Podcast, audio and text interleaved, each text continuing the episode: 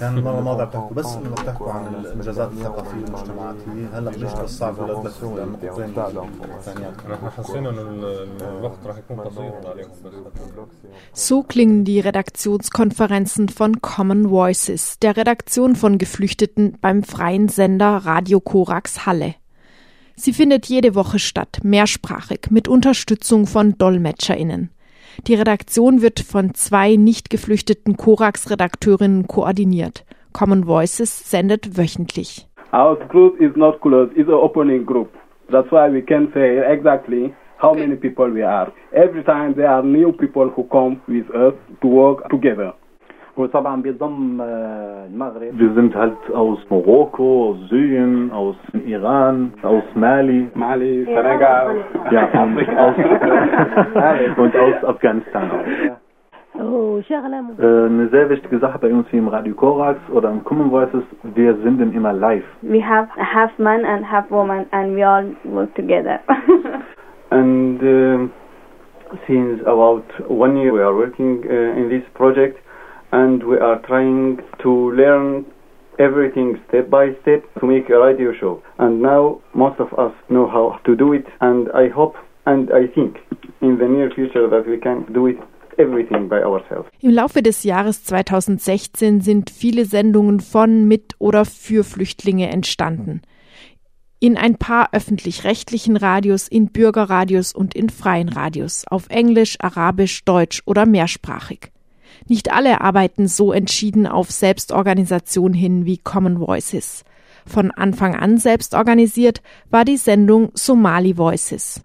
As a Somali community in Hamburg, uh, Somali Voice Radio Germany, and we set up a Facebook page, and then we started record programs, and then we made cooperation with the Refugee Radio Network. Somali Voices und Common Voices sind zwei von vielen Sendungen, die im Refugee Radio Network verbunden sind. Refugee Radio Network is working in two countries, Germany and Italy. So Refugee Radio Network is an independent social initiative by self-organized refugees. Refugee Radio Network founded uh, in November 2014 by Larry McCauley mm. and Asoko Udo and Sami Ojay and partners in German city in Hamburg. The heart of the project uh, Refugee Radio Network is a official radio program that help to strengthen the voice of asylum seekers and refugees and it broadcasts uh, different voices.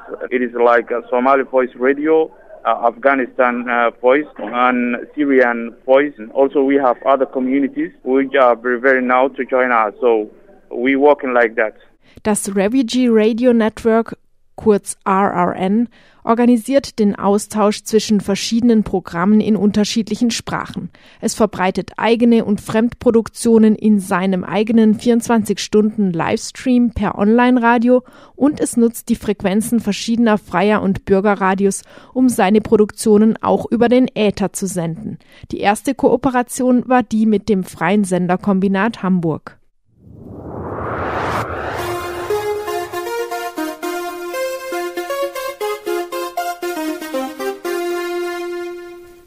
Hier ist Stimmen der Flüchtlinge mit Larry für einen kritischen Blick auf aktuelle Flüchtlingsthemen und die größeren Zusammenhänge.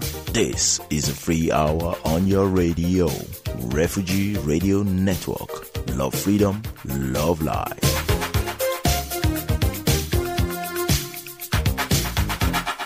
So Neros, tell us about yourself. Ja, ich bin Nevros, ich komme aus Kurdistan. Ich lebe seit ungefähr 14 Jahren hier in Deutschland und ähm, hatte neun Jahre lang Duldung. Larry McCauley, Mitbegründer des Refugee Radio Network, ist vor Boko Haram aus Nigeria nach Libyen geflohen und dort vor dem Krieg nach Italien. Die nächste Station war Hamburg. Dort hat er das RRN gegründet. We have different refugees coming from different backgrounds. I am not a journalist. I studied engineering and business administration. So, but I have passion for radio. So that is why I decided to do that.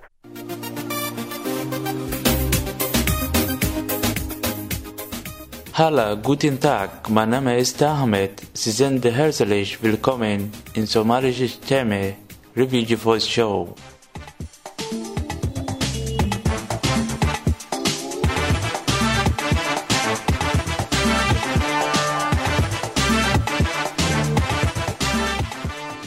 Kulanti wanaagsan dhegaystayaal kuna soo dhowaada idaacadda codka soomaalida jarmalka Ahmed Nur Ibrahim wurde in Somalia von Mitgliedern der islamistischen Al-Shabaab-Miliz vor die Wahl gestellt. Entweder du arbeitest für uns oder du musst sterben. Er floh, lebt jetzt ebenfalls in Hamburg und produziert beim RRN die Sendung Somali Voices. I'm a journalist and I'm the head of the program Somali Voice Radio and I'm also the chief. Before I work as a journalist in my country, Somalia, and also I was one of the people who set up an NGO which is working as a media called Africa Media Association Malta. So still I continued my care, my occupation. السلام عليكم في هذا النوع مرحبا بروجرام معكم we are فاطمة connected من المغرب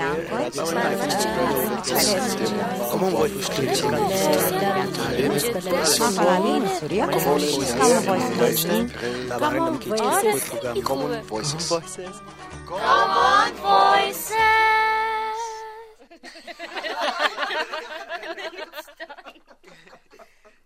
سلام سلام سلام. خوش آمدید میگم شما رو به برنامه خودتون برنامه کامون وایسیز از رادیو کوراکس. امروز من مریم با شما Von Common Voices haben fünf RedakteurInnen für den Südnordfunk Auskunft gegeben. So Mohammed M. aus Syrien. In der Familie von Mohammed, da war doch eine Person, der Mohammed da ganz besonders ermutigt hat und motiviert hat, in dem Bereich jetzt vom Radio zu arbeiten.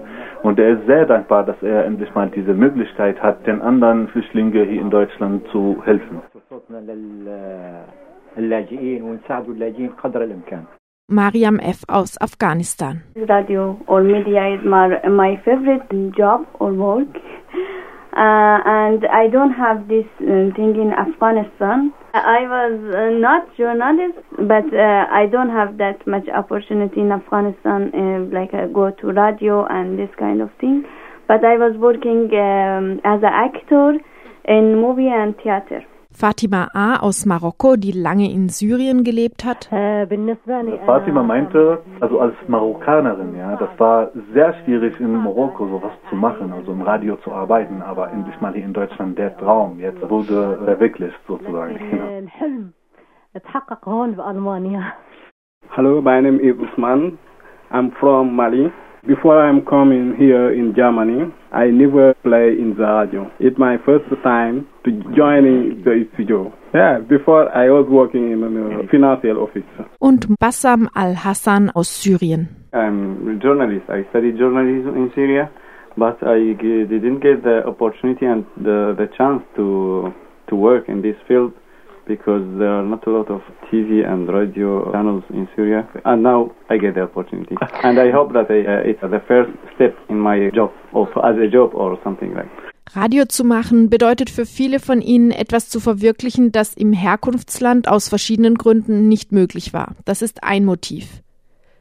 Doch die Bedeutung einer eigenen, selbstbestimmten Sendung weist noch darüber hinaus. Uh, first of all, it's not refugee journalists. The journalists that we have are few. It's just the refugees themselves. They want to contribute. They want to do something. They don't want to sit back. You know, the problem of the refugee is not house and food. You know, this is the perception in Europe that they are hungry, they are coming here for food. And, no, they want to come in and participate. Equal participation. Uh, here, I think this is a good uh, good way for a start for um, every refugee. They like to mm, to work in media, and um mm, because of that, I'm here, and uh, I want to um, I want to sh- um, show my voice, or I want to. Uh, say whatever I want to mm, say in the media and from the radio. Because of that, I'm here.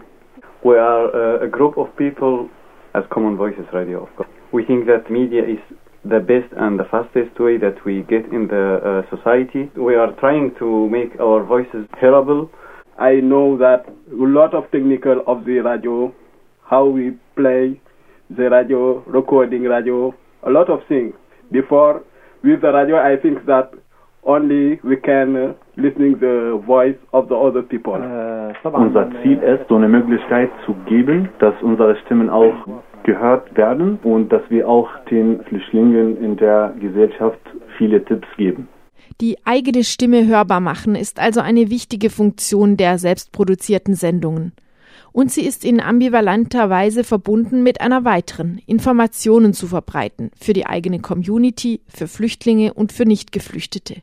Es geht nicht darum, das Überangebot an Informationen nur zu vermehren, sondern um Informationen aus erster Hand und mit ausreichend Zeit.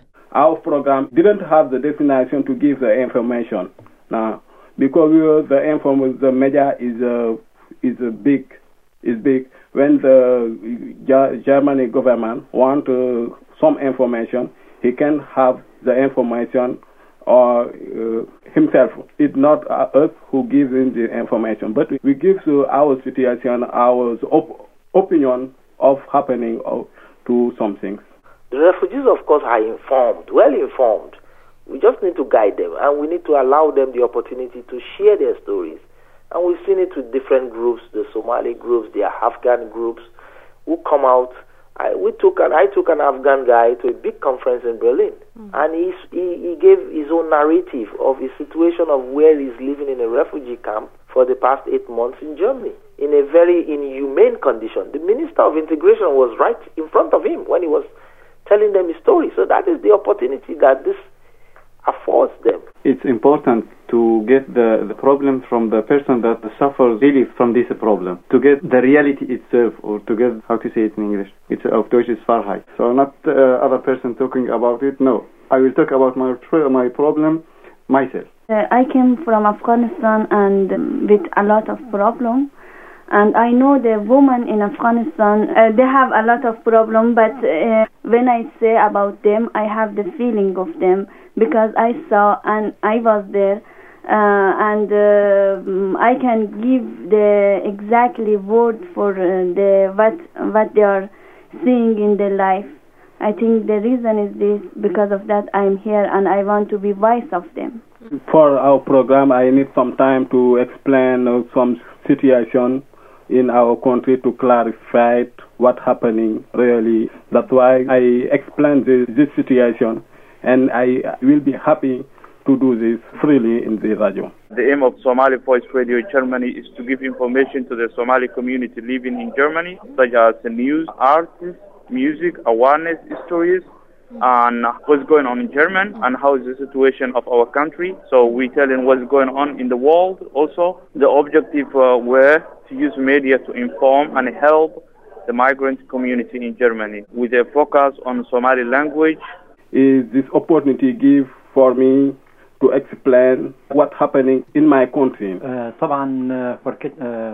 Unser Ziel war halt sehr wichtig, dass wir auch den Deutschen viele Informationen über uns zu geben und zwar über unsere Probleme halt, was wir halt da auch auf dem Weg nach Deutschland erlebt haben und auch ein gutes Bild von uns zu zeigen, was also was halt ja stimmt. Das ist dann die realistische Bild von uns, dass wir auch da entwickelt sind und dass wir auch vieles äh, haben. شعب متطور وشعب يعني مفهوم كبير وحضارة كبيرة وحتى على dass wir auch äh, viele Informationen von der arabischen Tradition, was ja halt auch das Essen oder Klamotten und alles möglich, so einen Blick davon zu geben. So a lot of refugees also have different passions. I, we were able to explain to them the importance of reaching out to their community because when refugees are brought into a community, the community does not understand them. The community, in some cases, do not want them there. Mm. So they need to reach out themselves rather than wait for decisions to be made on their behalf. And they need to engage politically also in different discussions that, has, that is going on in Dutchland at the moment. You know, we've always pushed them. Many of them do not want to be political. They do not want to protest, but we tell them it is very important that you engage politically also to be part of the discussion. And they are doing that. A lot of them, new young people with a lot of energy, and isolating them in refugee camps, waiting for long, lengthy periods of document process. You create an atmosphere for them to be radicalized by the other side mm. who don't want progress. So we have to engage with them as a community, as a people. Refugee welcome, refugee welcome. Then what? That's, this is the question we ask at the moment now. And that is what we are doing. We are in the post welcome situation now. What do we do after welcoming?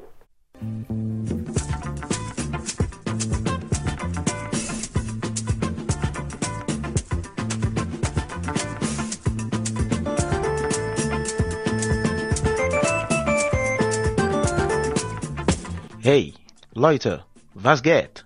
Willkommen zurück. Das ist Migrant Music Show vom Refugee Radio Network auf FSK 93.0 FM.